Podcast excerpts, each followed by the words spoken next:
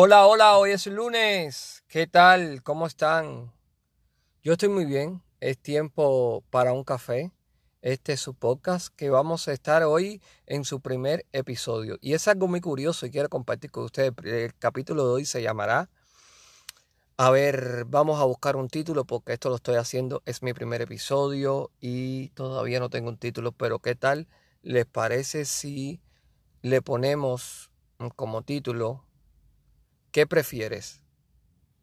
¿No hacerlo o morir en el intento? Y de eso se trata el episodio de hoy. Estaremos hablando de cuántas veces nos hemos arrepentido por no hacerlo o muchas veces lo hemos intentado y hemos fracasado.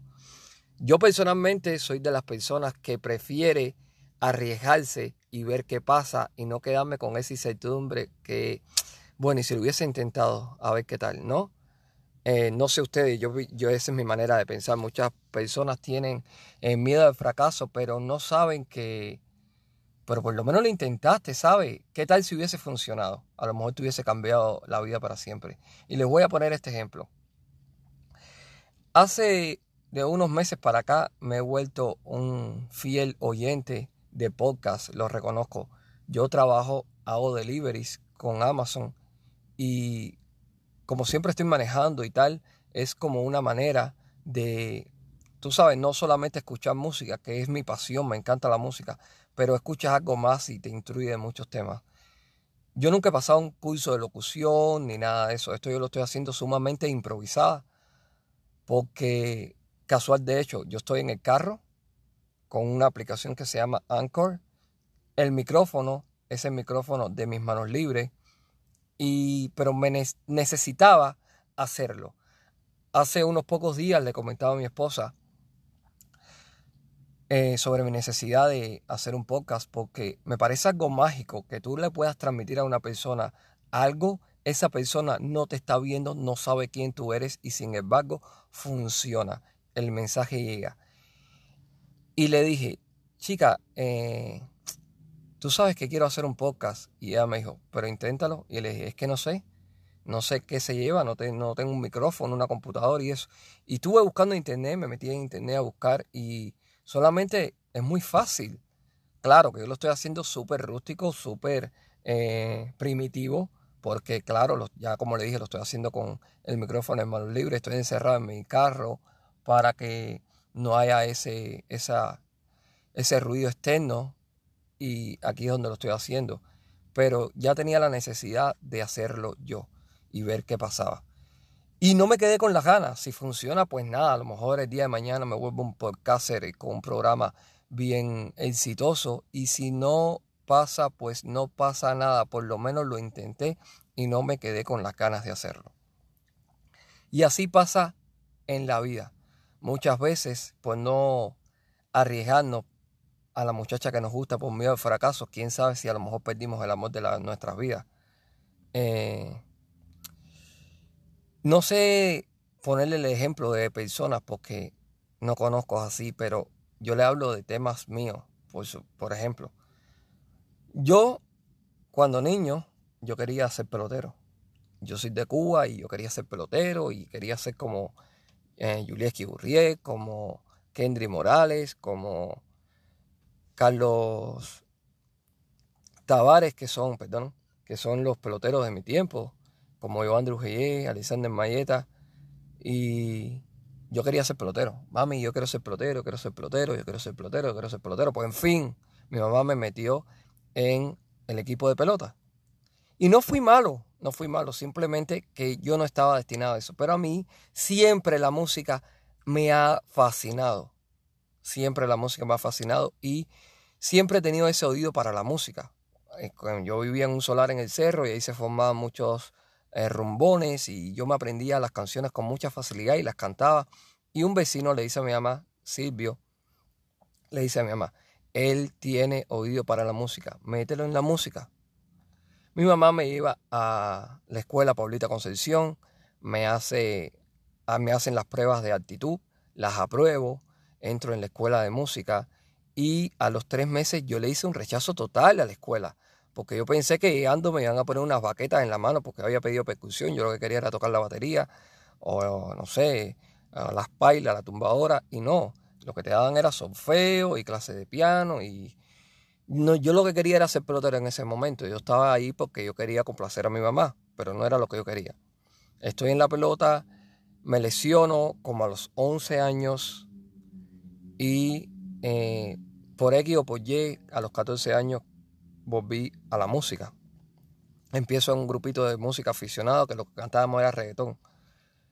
Y ahí fuimos avanzando, fuimos avanzando, las canciones fueron mejorando, fueron mejorando y como en estaba yo, empecé en noveno grado y ya cuando ya estaba como en 12 grados, pues tuve la oportunidad, ya tenía ya como 17, 18 años, de compartir el escenario, con, compartir escenario no, mejor dicho, de abrirle concierto a uno de los mejores reggaetoneros de Cuba de ese momento, el Insurrecto. Un concierto que se hizo en La Puntilla, una discoteca que había en Cuba, no sé si existe aún. Y no te voy a decir que tuve ese éxito que me conocían las personas, pero dentro de el barrio, en las escuelas, sí era bien popular. Entonces, no fui músico, pero lo intenté. Aún me queda esa espina. De hecho, eh, sí grabamos un CD, un CD que nunca salió, pero sí tenemos ahí, claro, en los estudios clandestinos y eso, sí tenemos nuestro álbum que se llama Control Music por encima del nivel así se llamaba el grupo de nosotros y el Binestri del Talento. Luego estuve con la maquinaria, que antes de que pasaran el proceso que pasó, ahora se llama Mariana y la maquinaria, que está teniendo muchísimo éxito, han cantado con muchos artistas de primera línea, pero yo fui parte de eso. Es algo de lo que me siento muy emocionado. Le mando un saludo desde aquí a Yaciel Sevilla, que es MC Brea, y a Iván Lombillo de Iván La Fantasía, que anda por Finlandia, mi hermanito, un beso grande, te quiero mucho. Espero que estés escuchando este podcast y sabes que yo soy fanático a ti. Pues bueno, pero a lo que iba. Lo intenté en la música también, ¿saben? Entonces, eh, ese es un preámbulo de lo que quiero comentarles. Nunca se queden con las ganas de esa incertidumbre de que qué habría pasado si no la encuentran. Imagínense que están mirando a una muchacha que les gusta. No voy a hablar de muchacha, no voy a hablar de género. Una persona que les gusta y no se acercan porque, bueno, si me dicen que no. Pero ¿por qué no lo intentas? Inténtalo. Lo más que te puede decir es que no, ¿sabes? Lo más que te puede decir es que no. Mira, no. Ya, ok. Se perdió una batalla, pero no se perdió la guerra. ¿Entiendes? Habrá una que te diga que sí, a lo mejor esa muchacha te estaba mirando igual con otros ojos, pero ella por el mismo temor que tú no se acercó a decírtelo y perdiste el amor de tu vida. No se queden con las ganas de hacer algo, ese es mi consejo. Miren, miren mi ejemplo. Yo no, no me gusta tomarme como ejemplo, pero Estoy haciendo esto súper improvisado, sin tener una computadora, solamente con el teléfono y el micrófono de los manos libres. Estoy tratando de hacer este podcast y ojalá llegue a muchas personas este mensaje. Nunca se queden con las ganas de hacer algo. Si quieren hacer algo, simplemente háganlo. Háganlo. A lo mejor en esas cosas son buenos y tienen éxitos y ahí es donde está su futuro. Todos nacimos para algo en esta vida. No tengan miedo al fracaso. El camino hacia el éxito nunca ha sido fácil. No es cuestión de suerte. La suerte es el pretexto de los fracasados. Es cuestión de ímpetu y de persistencia. Inténtalo. Nunca te quede con la gana. Este podcast es el primer episodio. Yo lo estoy haciendo. A lo mejor no va a durar ni una ni dos horas como todos los podcasts, ni una hora y media que he estado escuchando. Pero ya el día de mañana tendré mi computadora, tendré mi micrófono y será algo más profesional. Y a lo mejor tendré invitados y invitados de alto calibre porque es mi sueño. Es mi sueño tener una conversación en tiempo para un café con uno de mis ídolos que es Alexis Valdés, con Aldo el con infinidades de personalidades de la cultura cubana y por qué no también del mundo. Y es mi sueño. Todo lo que está en la mente lo tenemos en nuestras manos. Simplemente es pensar positivo y decir que sí, yo lo voy a lograr. Da el primer paso con fe. No tengas miedo si no ves la escalera. Solo da el primer paso. Eso lo dijo Martin Luther King y es una frase que llevo tatuada en mi cuerpo porque tiene un significado tan grande que muchas personas no comprenden. Yo soy una persona que soy muy positiva, siempre pienso en la energía positiva, en los pensamientos positivos y sé que todo en la vida pasa por alguna razón. Simplemente es el por qué esto está pasando. Y de las cosas malas incluso se sacan buenas experiencias. Solamente piensen positivo y nunca se queden con las ganas de hacer algo. Este fue el primer episodio. Yo voy a subir un episodio cada lunes. Hoy es martes 20 de octubre del 2020, casualmente. Un año que nos ha llevado de puta madre porque es un año que está, ha estado bien cabrón. Pero tenía la necesidad de empezar el podcast ya.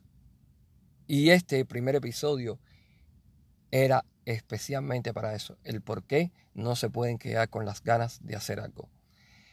Eh, esperen los siguientes episodios ya con un guion, con una base, con una idea, un orden cronológico de cómo van a hacer las cosas.